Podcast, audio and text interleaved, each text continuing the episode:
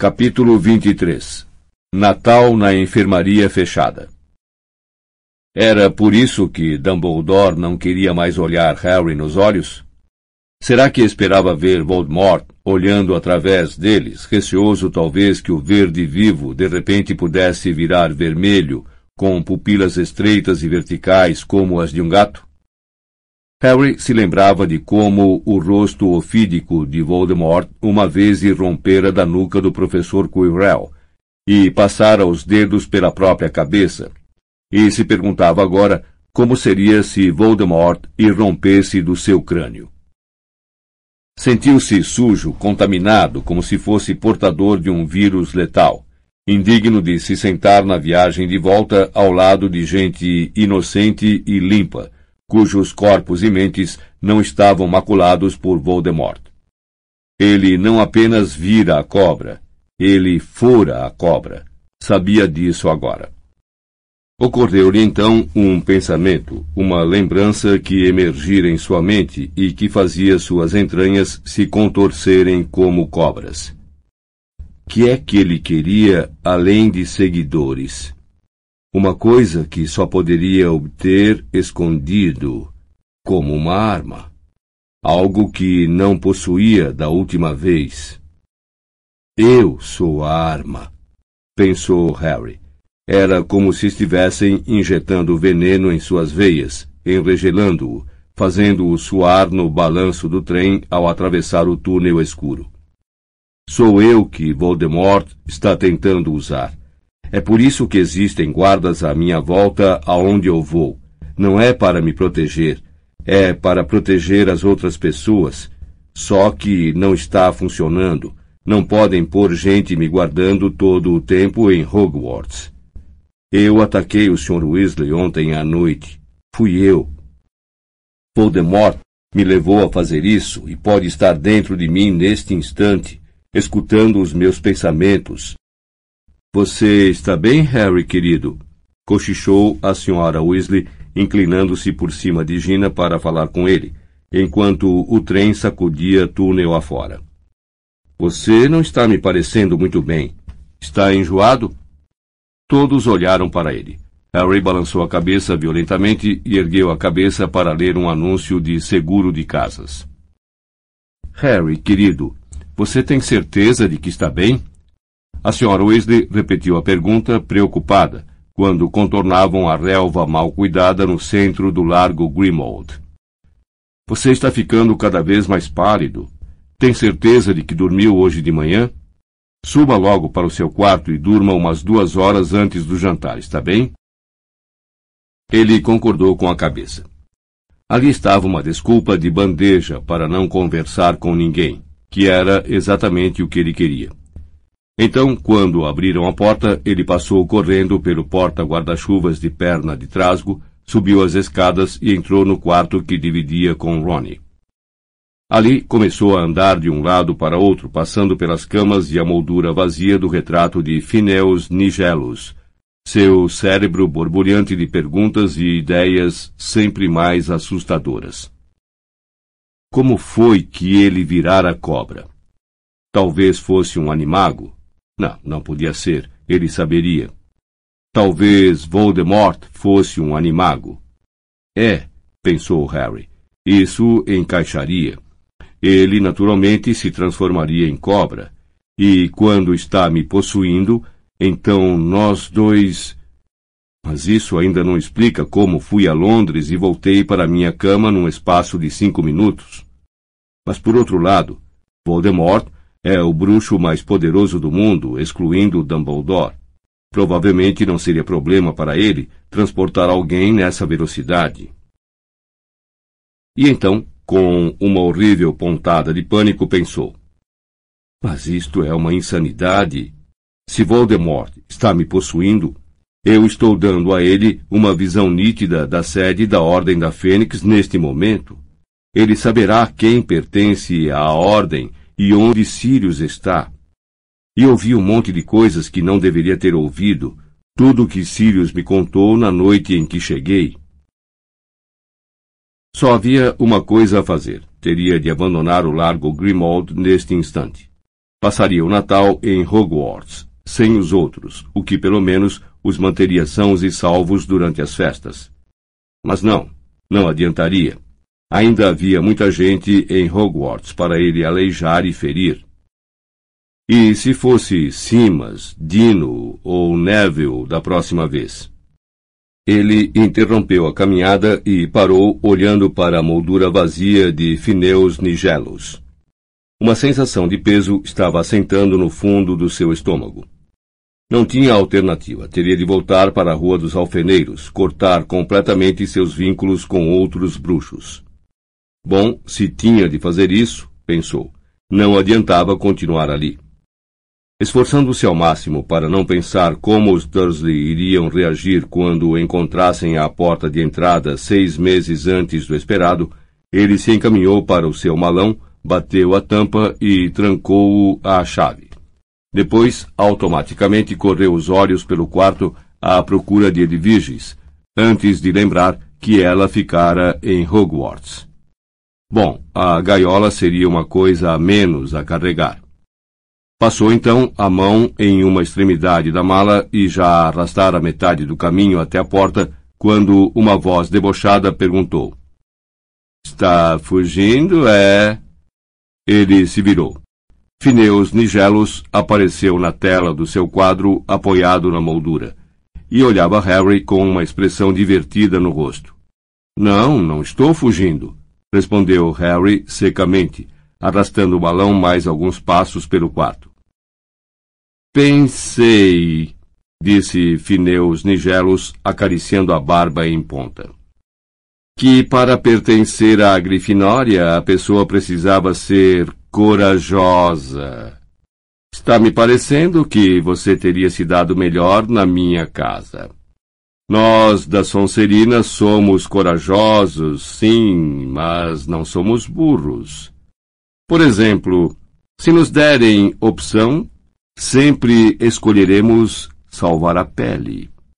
Não é a minha pele que estou salvando, disse Harry tenso, puxando o malão por um trecho do tapete ruído de traças, particularmente irregular, em frente à porta. Ah, estou entendendo, disse o bruxo ainda acariciando a barba.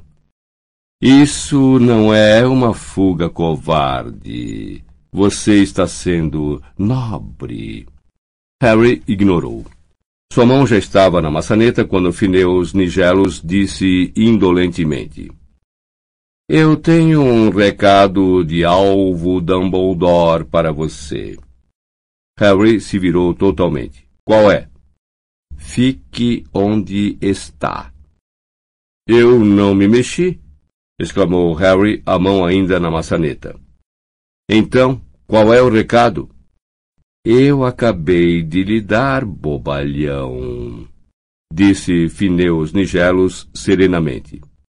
Dumbledore manda dizer: fique onde está. Por quê? Perguntou Harry, ansioso, deixando cair o malão. Por que ele quer que eu fique? Que mais ele disse?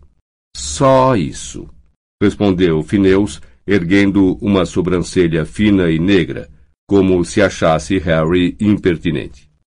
A irritação de Harry veio à tona como uma cobra emergindo da relva alta. Estava exausto, estava confuso além da conta, experimentara terror, alívio e novamente terror nas últimas doze horas, e ainda assim Dumbledore não queria falar com ele. Então é só isso? disse em voz alta. Fique onde está. Foi só o que me disseram também quando fui atacado por aqueles dementadores. Fique parado enquanto os adultos resolvem o problema, Harry. Mas não vamos nos dar ao trabalho de lhe dizer nada, porque o seu pequeno cérebro talvez não possa entender. Sabe, disse Fineus Nigelos em tom ainda mais alto do que Harry.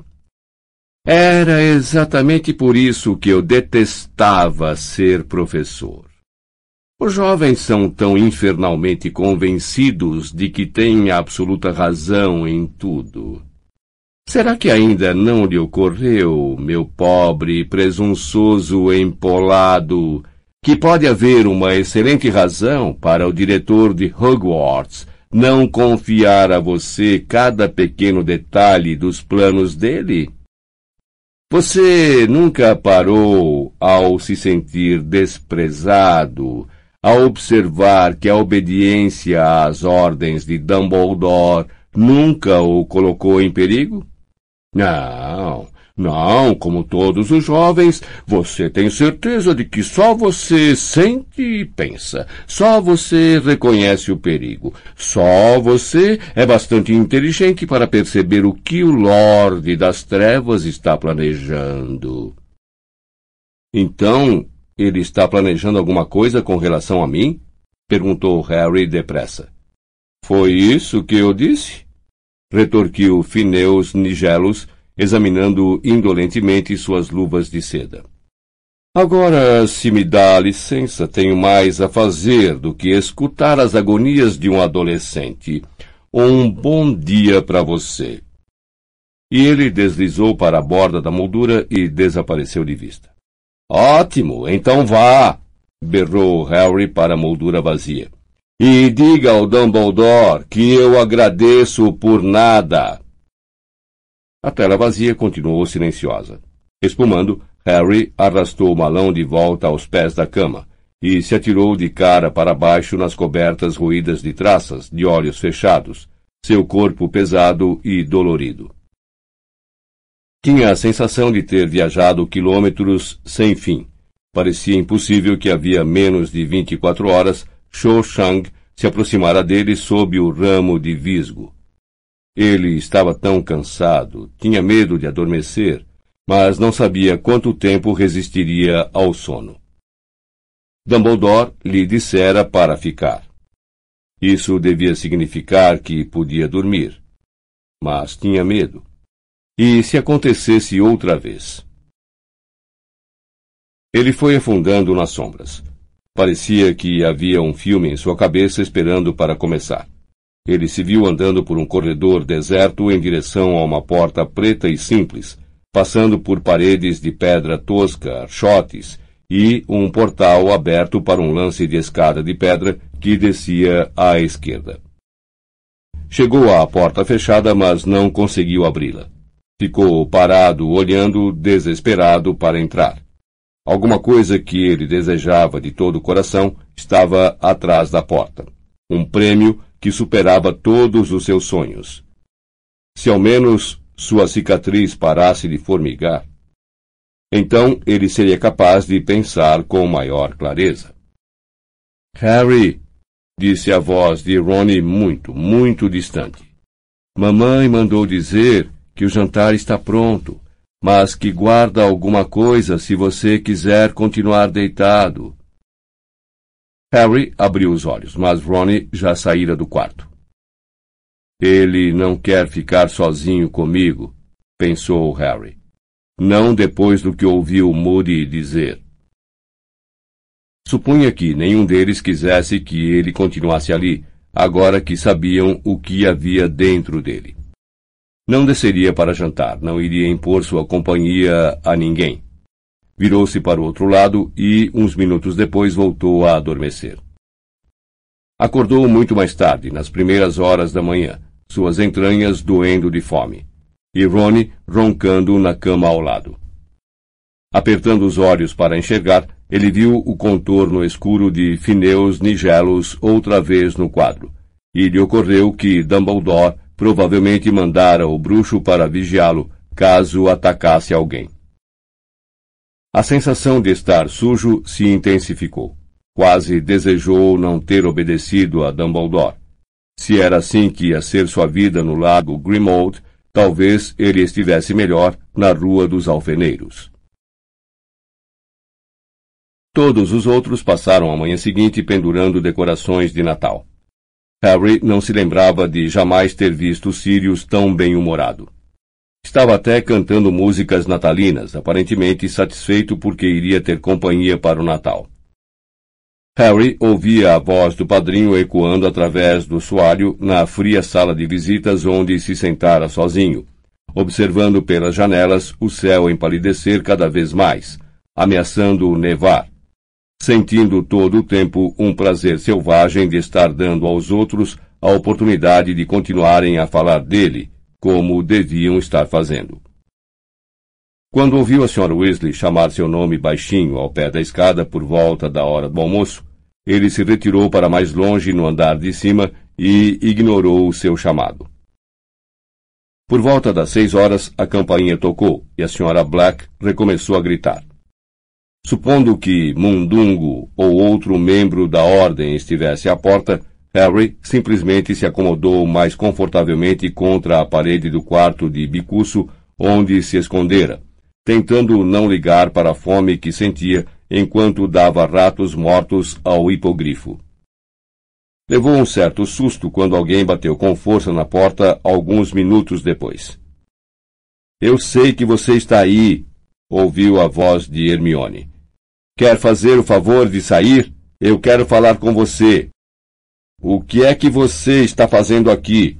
perguntou Harry, abrindo a porta enquanto Bicuço recomeçava a arranhar o chão coberto de palha à procura de pedacinhos de rato que pudesse ter deixado cair. Pensei que estivesse esquiando com seus pais. Bom, para dizer a verdade, esquiar não é bem a minha praia, respondeu Hermione. Então vim passar o Natal aqui. Havia neve em seus cabelos e seu rosto estava corado de frio. Mas não conte ao Rony. Eu disse que esquiar era muito bom, porque ele ficou rindo muito. Meus pais estão um pouco desapontados, mas eu falei que todos os alunos que estão levando os exames a sério ficaram em Hogwarts para estudar. Eles querem que eu me dê bem, vão compreender. Em todo caso, disse com energia. Vamos para o seu quarto. A mãe de Ronnie acendeu a lareira de lá e mandou sanduíches. Harry acompanhou-a de volta ao segundo andar. Quando entrou no quarto, ficou muito surpreso de ver Ronnie e Gina à sua espera, sentados na cama de Ronnie. Vim no noitibus andante, disse Hermione despreocupada, tirando o casaco antes que Harry tivesse tempo de falar.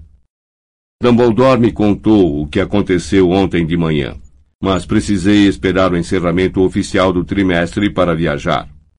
A Umbridge já está lívida de raiva porque vocês desapareceram bem debaixo do nariz dela, embora Dumbledore tenha lhe explicado que o Sr. Weasley estava no St. Mungus e dera a todos vocês permissão para visitá-lo. Então, ela se sentou ao lado de Gina, e as duas e Ronnie olharam para Harry. Como é que você está se sentindo? perguntou Hermione. Ótimo, disse Harry, rígido. Ah, não mente, Harry, disse ela com impaciência. Ronnie e Gina contaram que você está se escondendo de todo mundo desde que voltaram do hospital. Disseram, foi? comentou Harry, olhando feio para Ronnie e Gina. Ronnie olhou para os pés, mas Gina continuou impassível. E está mesmo. E não quer olhar para nenhum de nós. Vocês é que não querem olhar para mim, respondeu Harry zangado. Quem sabe vocês estão se revezando para olhar e por isso se desencontram. Arriscou Hermione, os cantos da boca tremendo. Muito engraçado, retorquiu Harry, virando as costas. Ah, pare de se sentir incompreendido, disse Hermione com rispidez. Olha, os outros me contaram o que você ouviu ontem à noite com as orelhas extensíveis. É? rosnou Harry, as mãos enfiadas nos bolsos, olhando a neve cair em densos flocos lá fora. Todos ficaram falando de mim, é? Muito bem, estou me acostumando. Nós queríamos falar com você, disse Gina. Mas você ficou se escondendo desde que voltamos? Eu não queria que ninguém falasse comigo, respondeu Harry, sentindo-se cada vez mais exasperado. Pois foi burrice sua, disse Gina zangada. Uma vez que não conhece ninguém que tenha sido possuído por você sabe quem, além de mim e eu posso lhe dizer como é que a pessoa se sente. Harry ficou muito quieto quando o impacto dessas palavras o atingiu. Então girou nos calcanhares para encarar Gina. Eu me esqueci. Sorte sua, disse Gina calmamente. Me desculpe, pediu ele e estava sendo sincero. Então. Então, você acha que eu não estou possuído? Bom, você consegue se lembrar de tudo o que faz? Você tem longos períodos de ausência em que não é capaz de dizer o que andou fazendo? Harry tentou se lembrar. Não. Então, você sabe quem nunca possuiu você, disse Gina com simplicidade. Quando ele fez isso comigo, eu não conseguia me lembrar onde tinha estado durante horas. Dava por mim em algum lugar e não sabia como tinha ido parar lá. Harry nem ousava acreditar. Sentiu diminuir o peso em seu peito independentemente de sua vontade. Mas o sonho que tive sobre seu pai e a cobra, Harry. Você já teve esses sonhos antes, disse Hermione. Você teve visões do que Voldemort estava tramando no ano passado. Esta foi diferente, contestou ele balançando a cabeça. Eu estava dentro daquela cobra. Era como se eu fosse a cobra. E se Voldemort tiver me transportado para Londres.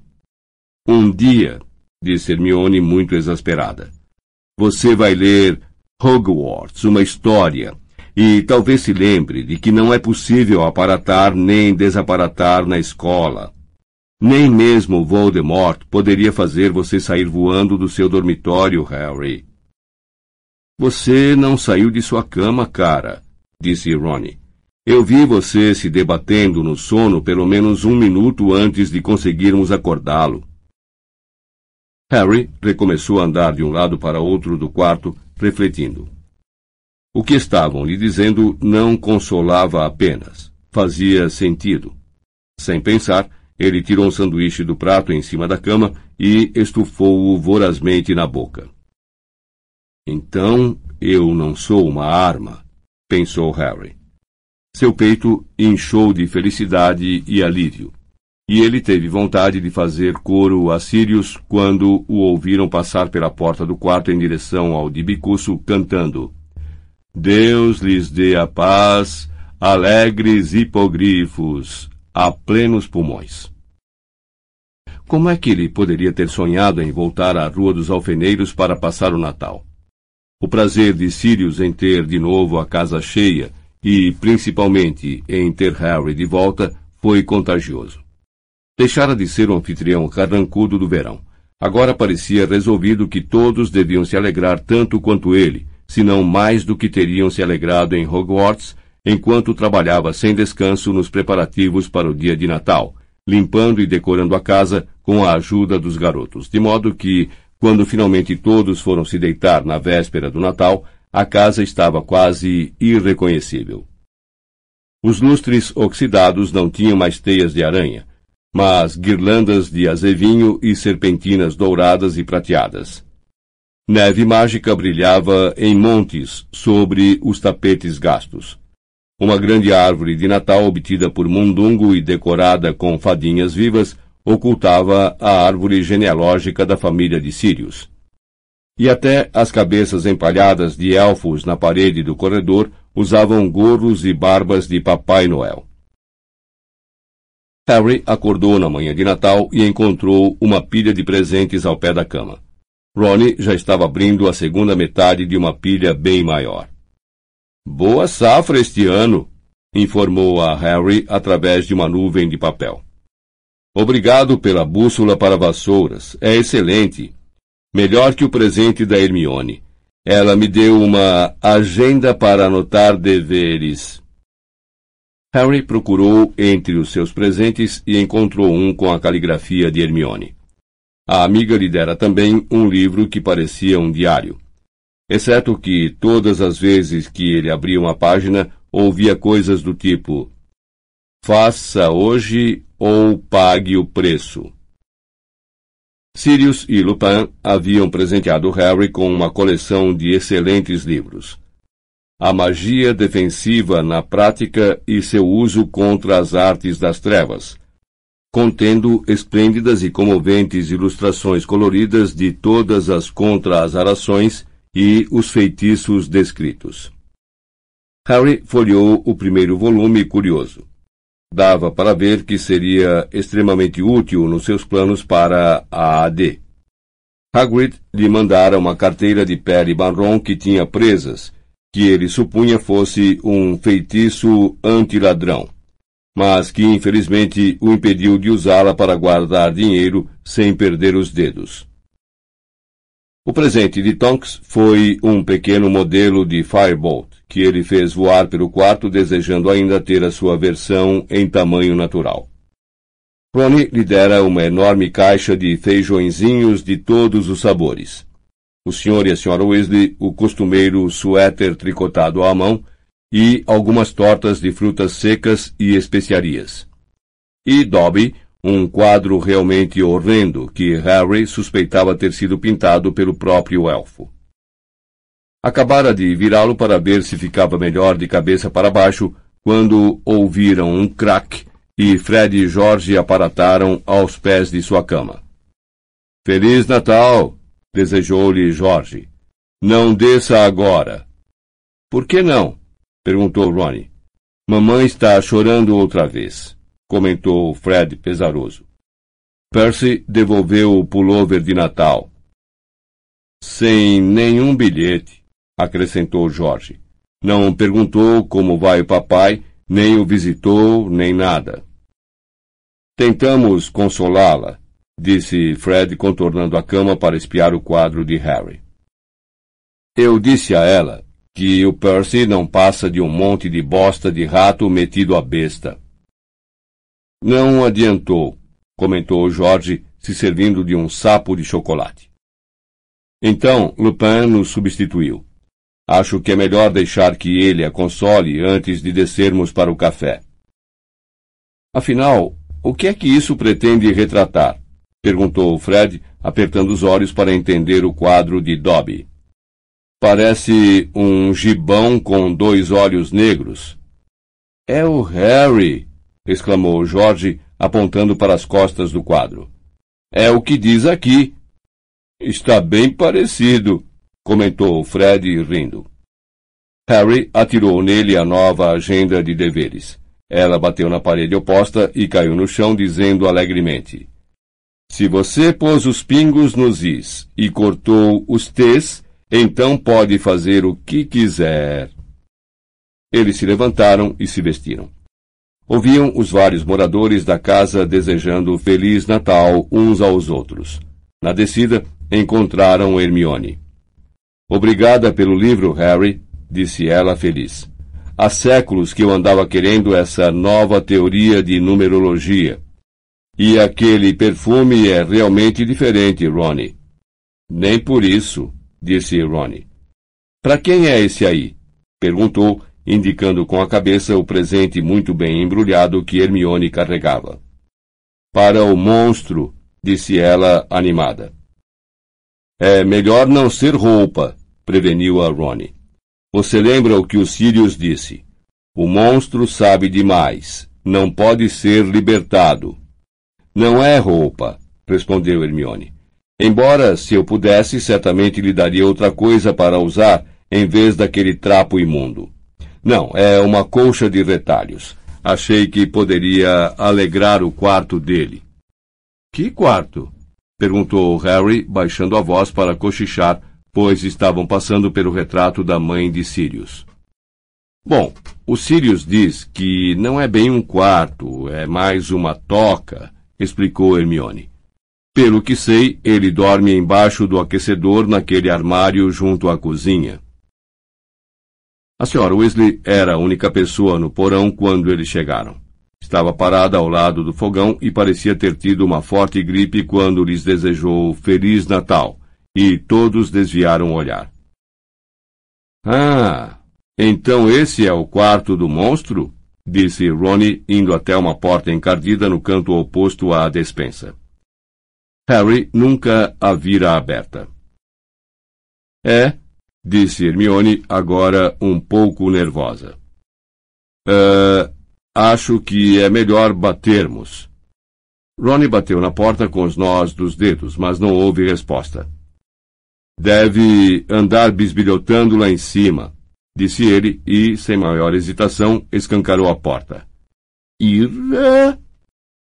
Harry espiou para dentro. A maior parte do armário estava ocupada por um enorme aquecedor antigo, mas no espacinho embaixo da tubulação, Monstro arrumara para ele um lugar que se assemelhava a um ninho.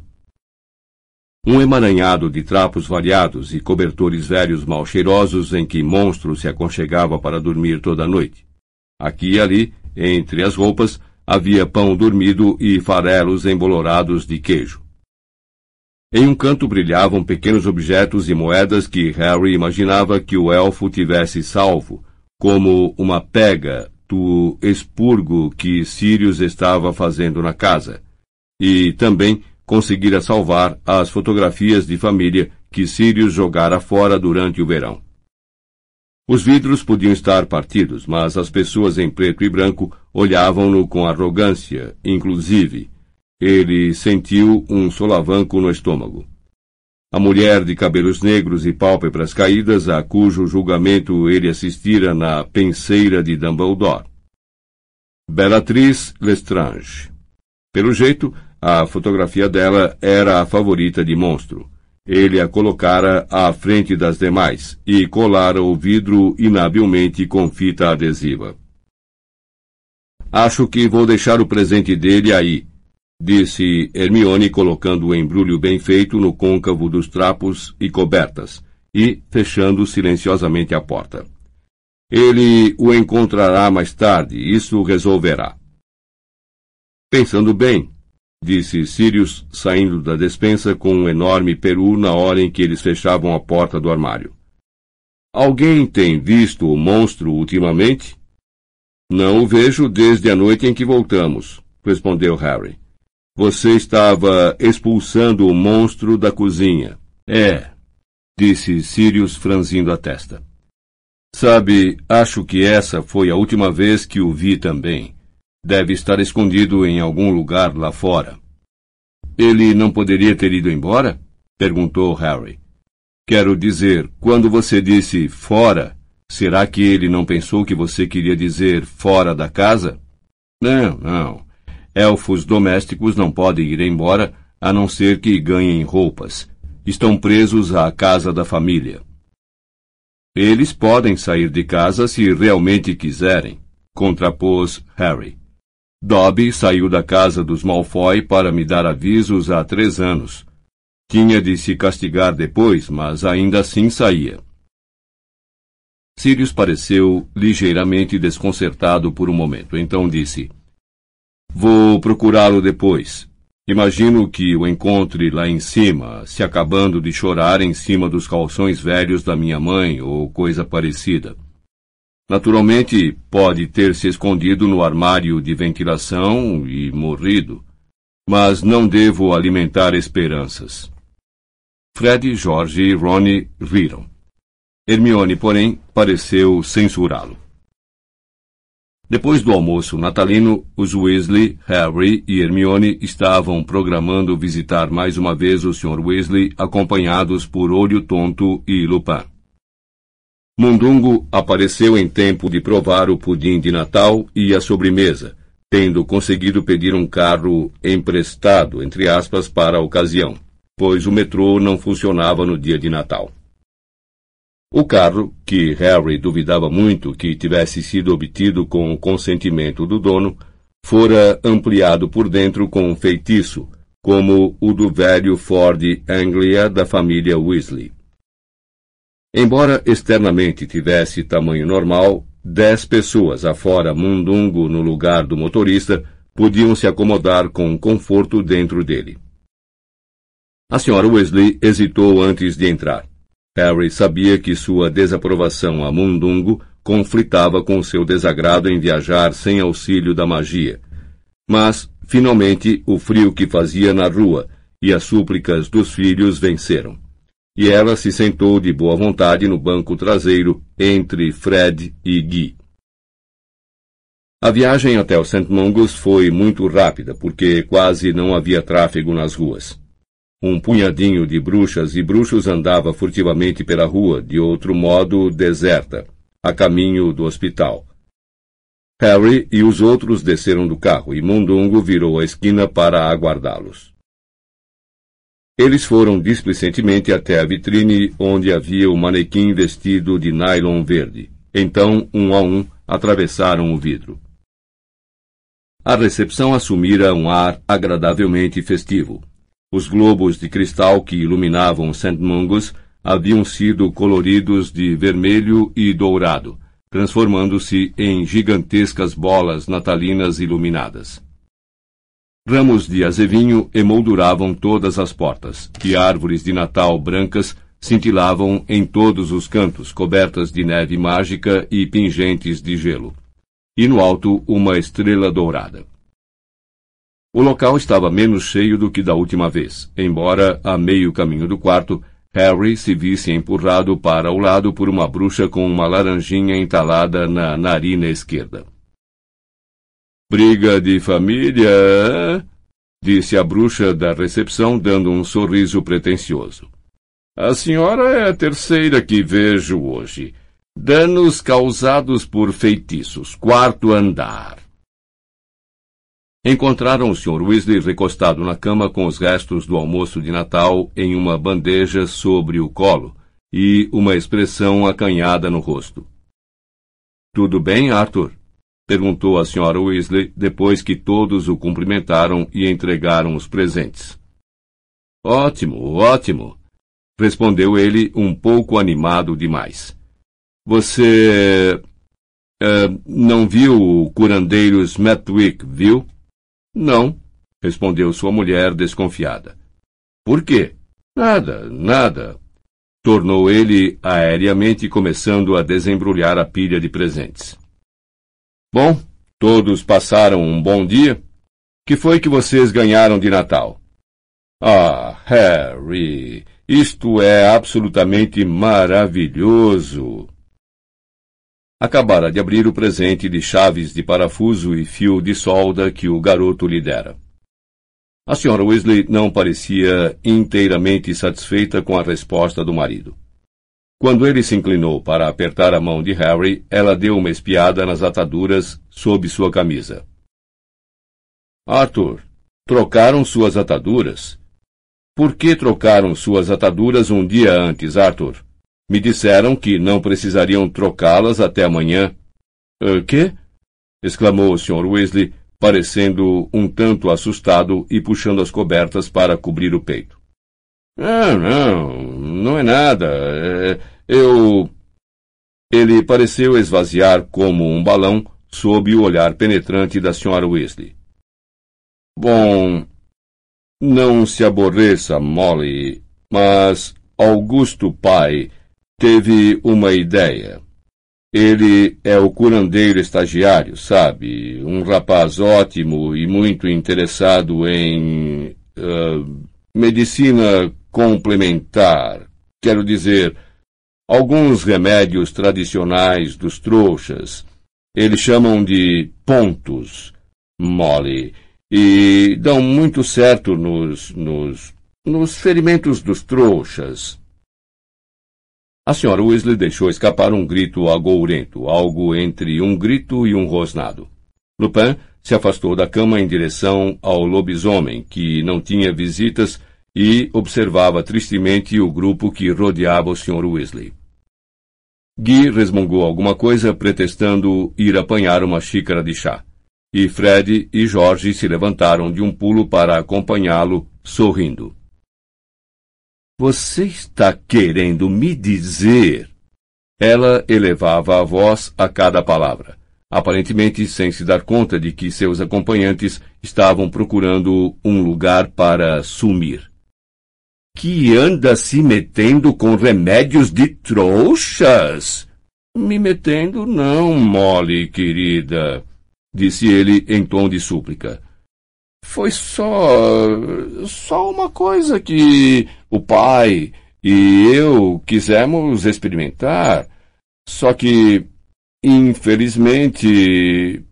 Bom, nesses tipos de ferimentos não parece funcionar tão bem quanto esperávamos. O que significa? Bom, bom, eu não sei se você sabe o que o que o que são pontos. Parece que você andou tentando costurar a sua pele, disse a senhora Weasley com uma risada seca. Mas nem você, Arthur, poderia ser tão burro. Acho que eu também vou querer uma xícara de chá, disse Harry, ficando em pé. Hermione, Ronnie e Gina quase correram para a porta com Harry. Quando a porta se fechou, eles ouviram a senhora Weasley gritar. Como assim? Essa é a ideia geral. É típico do papai, disse Gina balançando a cabeça quando seguiam pelo corredor. Pontos. É mole.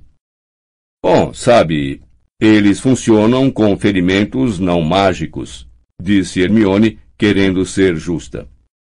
Suponho que alguma coisa no veneno daquela cobra os dissolve ou coisa parecida. Onde será que fica o salão de chá? Quinto andar, disse Harry, lembrando-se do letreiro atrás da bruxa na recepção. Eles foram andando pelo corredor, passaram por portas duplas e descobriram uma escada desconjuntada, ladeada de mais retratos de curandeiros de cara cruel. Quando subiam, os vários curandeiros chamaram os garotos, diagnosticando males estranhos e sugerindo remédios horríveis. Ronnie ficou seriamente ofendido quando um bruxo medieval gritou que ele tinha um caso grave de sarapintose. E o que é isso? Perguntou ele, zangado, enquanto o curandeiro o perseguia por mais seis quadros, empurrando os ocupantes para o lado. É uma doença gravíssima da pele, jovem senhor, que vai deixá-lo marcado de bexigas e ainda mais horrendo do que já é. Olhem só quem está falando! exclamou Ronnie, com as orelhas ficando vermelhas. O único remédio é tirar o fígado de um sapo, atá-lo firmemente ao seu pescoço e, na lua cheia, o jovem senhor fica nu em uma barrica de óleos de enguia. Eu não tenho sarapintose, mas as feias marcas em seu rosto, jovem senhor, são sardas, disse Ronnie furioso. Agora volte para o seu quadro e me deixe em paz. Ele se virou para os outros que estavam decididos a se manter impassíveis. Que andar é este? Acho que é o quinto, disse Hermione. Não, é o quarto, contestou Harry. Mais um. Mas ao chegar ao patamar, ele parou de chofre, arregalando os olhos para uma pequena janela recortada nas portas duplas que marcavam o início de um corredor com o letreiro danos causados por feitiços. Um homem os espiava com o nariz colado no vidro. Tinha cabelos louros ondulados, olhos azuis vivos e um grande sorriso fixo que revelava dentes ofuscantemente brancos. Caracas! exclamou Ronnie, olhando também para o homem. Ah, minha nossa! exclamou Hermione, de repente parecendo ofegar. Professor Lockhart! O antigo professor de defesa contra as artes das trevas abriu as portas e se encaminhou para eles, usando um longo roupão lilás. Ora! Alô, vocês aí! chamou. Imagino que queiram meu autógrafo, não é? Ele não mudou nadinha, murmurou Harry para Gina, que sorriu. É, como vai, professor? falou Ronnie, se sentindo um pouco culpado. Fora sua varinha defeituosa que afetara assim a memória de Lockhart, e ele fora parar no St. Mungus. Mas, como na hora do acidente o bruxo estivesse tentando apagar permanentemente as memórias dos garotos, a pena que Harry sentia era limitada. Estou muito bem, obrigado, respondeu o professor exuberante, puxando do bolso uma pena de pavão já muito amassada. Então, quantos autógrafos vocês querem? Agora aprendi a fazer escrita simultânea, sabem? É, no momento não queremos nenhum, obrigado, disse Ronnie, erguendo as sobrancelhas para Harry, que perguntou. Professor, o senhor pode ficar passeando pelos corredores? Não devia estar na enfermaria? O sorriso desapareceu gradualmente do rosto de Lockhart. Por alguns momentos ele mirou atentamente o rosto de Harry. Depois disse: Nós já nos encontramos antes, não? Encontramos. O senhor costumava ensinar defesa contra as artes das trevas em Hogwarts, lembra? Ensinar? Repetiu ele, parecendo ligeiramente perturbado. Eu? Ensinando? Então o sorriso reapareceu em seu rosto tão inesperadamente que assustou. Ensinei tudo o que você sabe, espero, não? Bom, que tal aqueles autógrafos então? Vamos dizer uma dúzia para vocês poderem distribuir aos amiguinhos e ninguém ser esquecido. Mas nesse instante apareceu uma cabeça à porta no fim do corredor e uma voz chamou.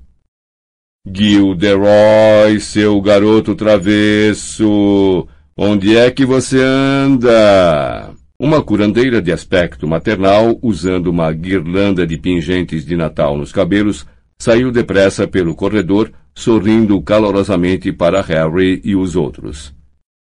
Ah, Gilderoy, você tem visitas. Que beleza! E no dia de Natal? Sabem, ele nunca recebe visitas, coitadinho, e não consigo imaginar por quê. Ele é tão gracinha, não é? Estou dando autógrafos, disse Gilderoy à curandeira com outro sorriso cintilante. Eles querem muitos e não aceitam não como resposta. Só espero que tenhamos fotografias suficientes. Escutem só ele, falou a curandeira, segurando o braço de Lockhart e sorrindo carinhosamente para o bruxo, como se ele fosse uma criança precoce de dois anos. Ele era muito conhecido há alguns anos. Temos esperanças de que esse gosto pelos autógrafos seja um sinal de que sua memória esteja voltando. Querem vir por aqui? Ele está em uma enfermaria fechada, sabem. Deve ter escapulido enquanto eu entrava com os presentes de Natal. Normalmente a porta fica trancada. Não que ele seja perigoso, mas. E ela baixou a voz e sussurrou. É um perigo para ele mesmo. Deus o abençoe. Não sabe quem é, entendem? Sai por aí e não consegue se lembrar como voltar. Que bom vocês terem vindo vê-lo. Ah, fez Ronnie, apontando inutilmente para o andar de cima. Na verdade, estávamos. Uh... Mas a curandeira sorria para eles, ansiosa, e o murmúrio com que Ronnie disse tomar uma xícara de chá se perdeu.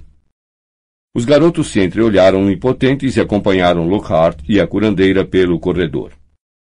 Não vamos nos demorar, disse Ronnie em voz baixa. A curandeira apontou a varinha para a porta da enfermaria Geno Trickey e murmurou. Aloromora! A porta se abriu e ela entrou à frente segurando com firmeza o braço de Gilderoy e o acomodou em uma poltrona ao lado da cama.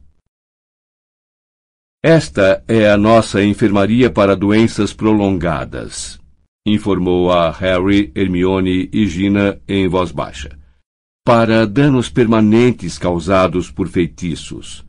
É claro que, com um tratamento intensivo, com poções e feitiços e um pouco de sorte, podemos obter alguma melhora.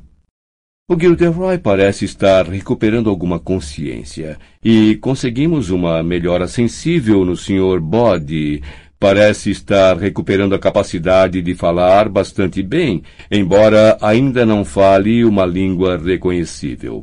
Bem, preciso terminar de entregar os presentes de Natal. Vou deixar vocês conversarem. Harry olhou ao seu redor. A enfermaria apresentava sinais inconfundíveis de ser uma casa permanente para seus pacientes. Havia um número maior de pertences pessoais perto das camas do que na enfermaria do Sr. Weasley. A parede em torno da cabeceira da cama de Gilderoy, por exemplo, estava empapelada com fotos dele, todas sorrindo com dentes à mostra, acenando para os recém-chegados. Ele autografara várias delas em uma caligrafia infantil e desajeitada.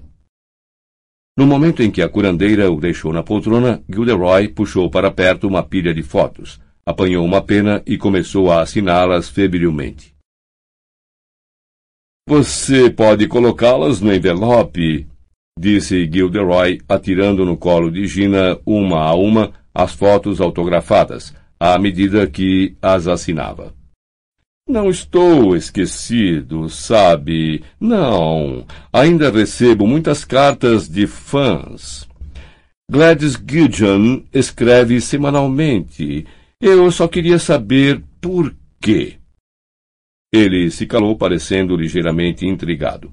Em seguida sorriu e voltou a assinar as fotos com renovado vigor. Eu suspeito que seja apenas pela minha beleza.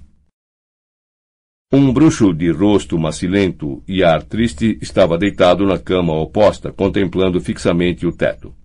Resmungava sozinho e parecia inconsciente de tudo o mais. Duas camas adiante havia uma mulher com a cabeça inteira coberta de pelos. Harry lembrou-se de uma coisa parecida que acontecera a Hermione no segundo ano de escola, embora, felizmente em seu caso, o dano não tivesse sido permanente. A um extremo da enfermaria tinham corrido cortinas floridas em torno de duas camas para proporcionar aos ocupantes e suas visitas um pouco de privacidade. Tome, Agnes, disse a curandeira animada à mulher de cara peluda, entregando-lhe uma pequena pilha de presentes de Natal. Está vendo? Você não foi esquecida. E seu filho mandou uma coruja avisando que vem visitá-la hoje à noite. Então, é uma coisa boa, não é? Agnes soltou vários latidos fortes. E olhe só, Broderico, mandaram-lhe um vaso de planta e um lindo calendário com um hipogrifo diferente para cada mês. Isso vai alegrar as coisas, não acha? Disse a curandeira e, se aproximando do homem que resmungava, colocou uma planta muito feia com longos tentáculos sobre o seu armário de cabeceira e pregou o calendário na parede com a varinha. E. Uh, senhora Longbottom, a senhora já está indo embora? Harry virou a cabeça depressa. As cortinas em torno das duas camas no extremo da enfermaria tinham sido abertas e dois visitantes vinham pelo corredor que dividia as camas. Uma velha bruxa de aparência formidável, usando um longo vestido verde, uma pele de raposa comida de traças e um chapéu cônico enfeitado com o que era, sem erro, um urubu empalhado, e acompanhando-a com uma expressão totalmente deprimida. Neville. Com um clarão de instantânea compreensão, Harry percebeu quem deviam ser as pessoas nas camas do fim da enfermaria. Olhou para todos os lados, aflito procurando uma maneira de distrair os outros para que Neville pudesse sair da enfermaria sem que o vissem nem lhe perguntassem nada. Mas Ronnie também erguera a cabeça ao ouvir o nome Longbottom, e antes que Harry pudesse impedi-lo, chamou. Neville! Neville se assustou e se encolheu como se uma bala tivesse acabado de passar por ele de raspão. Somos nós, Neville! disse Ronnie animado, levantando-se. Você viu? O Lockhart está aqui. Quem é que você estava visitando? Seus amigos, Neville, querido, Perguntou gentilmente a avó do garoto examinando os três. Neville pareceu desejar que estivesse em qualquer outro lugar do mundo menos ali. Um colorido vermelho arroxeado foi subindo pelo seu rosto gorducho, e ele tentou evitar fazer contato visual com qualquer um deles. Ah, sim, disse a avó, fitando Harry e estendendo a mão enrugada que lembrava uma garra para ele apertá-la. Sim, sim, eu sei quem você é. É claro. Neville fala muito bem de você. Uh, obrigado, disse Harry, apertando a mão estendida. Neville não ergueu os olhos, fixava os próprios pés, o rubor em seu rosto aumentando sem parar. E vocês dois são obviamente os Weasley, continuou a senhora Longbottom, oferecendo regiamente a mão a Ronnie e depois a Gina. Eu conheço seus pais, não muito bem, é claro. São boa gente, boa gente. E você deve ser Hermione Granger. Hermione parecia muito surpresa que a senhora Longbottom soubesse seu nome, mas apertou-lhe a mão a si mesmo. Neville me contou tudo sobre você. Ajudou-o a sair de alguns apuros, não foi? Ele é um bom menino, disse, lançando ao neto um olhar de severa apreciação do alto do nariz. Mas receio dizer que não tem o talento do pai. E ela indicou com um aceno brusco de cabeça as duas camas no fim da enfermaria, fazendo o urubu empalhado no chapéu tremer assustadoramente. Que? exclamou Ronnie, parecendo admirado. Harry queria pisar o pé do amigo, mas isso é muito mais difícil de fazer sem ninguém notar quando se está usando jeans em vez de vestes. É o seu pai que está ali, Neville? Que é isso? exclamou a senhora Longbottom com severidade. Você não contou aos seus amigos o que aconteceu com seus pais, Neville? Neville deu um suspiro profundo, olhou para o teto e balançou a cabeça. Harry não se lembrava de ter sentido mais pena de alguém, mas não conseguia pensar em algum jeito para ajudar Neville a sair daquela situação. Ora, não é nenhuma vergonha, disse a senhora Longbottom, zangada. Você devia sentir orgulho, Neville, orgulho. Eles não deram a saúde e a sanidade para seu único filho ter vergonha deles, entende? Eu não sinto vergonha, explicou Neville com a voz fraquinha, ainda olhando para qualquer lado menos para Harry e os outros. Ronnie agora estava nas pontas dos pés para espiar os pacientes nas duas camas. Bom, você tem uma maneira engraçada de demonstrar, disse a senhora Longbottom. Meu filho e a mulher, continuou ela virando-se com arrogância para Harry, Ronnie, Hermione e Gina. Foram torturados até a insanidade pelos seguidores de você sabe quem. Hermione e Gina levaram as mãos à boca. Ronnie parou de esticar o pescoço para dar uma espiada nos pais de Neville e pareceu mortificado. Eles eram aurores, sabem, e muito respeitados na comunidade bruxa. Excepcionalmente talentosos os dois. Eu. Uh, sim, Alice, querida, o que foi? A mãe de Neville viera andando lentamente pela enfermaria de camisola. Já não tinha o rosto cheio e feliz que Harry vira na velha fotografia de Moody com os participantes da Ordem da Fênix inicial. Seu rosto estava fino e cansado agora. Os olhos pareciam grandes demais, e seus cabelos tinham ficado brancos, ralos e sem vida. Ela não parecia querer falar, ou talvez não fosse capaz, mas fez gestos tímidos em direção a Neville, segurando alguma coisa na mão estendida. Outra vez, disse a senhora Longbottom, parecendo um tantinho cansada. Muito bem, Alice, querida, muito bem. Neville, apanhe o que quer que seja. Mas Neville já esticara a mão em que a mãe deixou cair uma embalagem de chiclés de baba e bola. Muito bem, querida, tornou a avó de Neville num tom falsamente animado, dando palmadinhas no ombro da mãe do garoto. Mas Neville disse baixinho: Obrigado, mamãe. A mãe voltou vacilante para o fundo da enfermaria, cantarolando para si mesma. Neville olhou para os outros, uma expressão de rebeldia no rosto, como se os desafiasse a rir. Mas Harry achava que nunca vira nada menos engraçado na vida.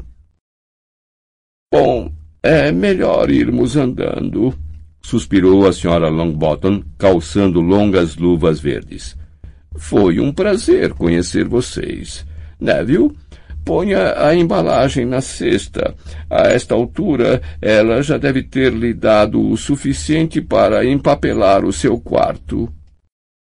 Mas quando saíram, Harry tinha certeza de ter visto Neville guardar a embalagem do chiclete no bolso. A porta se fechou. Eu nunca soube, disse Hermione com cara de choro. Nem eu, disse Rony com a voz meio rouca. Nem eu, sussurrou Gina. Todos olharam para Harry. Eu sabia, confirmou ele abatido. Dumbledore me contou, mas eu prometi não repetir para ninguém. Foi por isso que Bellatrix Lestrange foi mandada para Azkaban, por usar a maldição Cruciatus nos pais de Neville até eles enlouquecerem. Bellatrix Lestrange fez isso? sussurrou Hermione, horrorizada. Aquela mulher de quem o monstro guarda a fotografia na toca? Fez-se um longo silêncio, interrompido pela voz zangada de Lockhart. Olhem, eu não aprendi escrita simultânea à toa, sabem? Fim do CD 23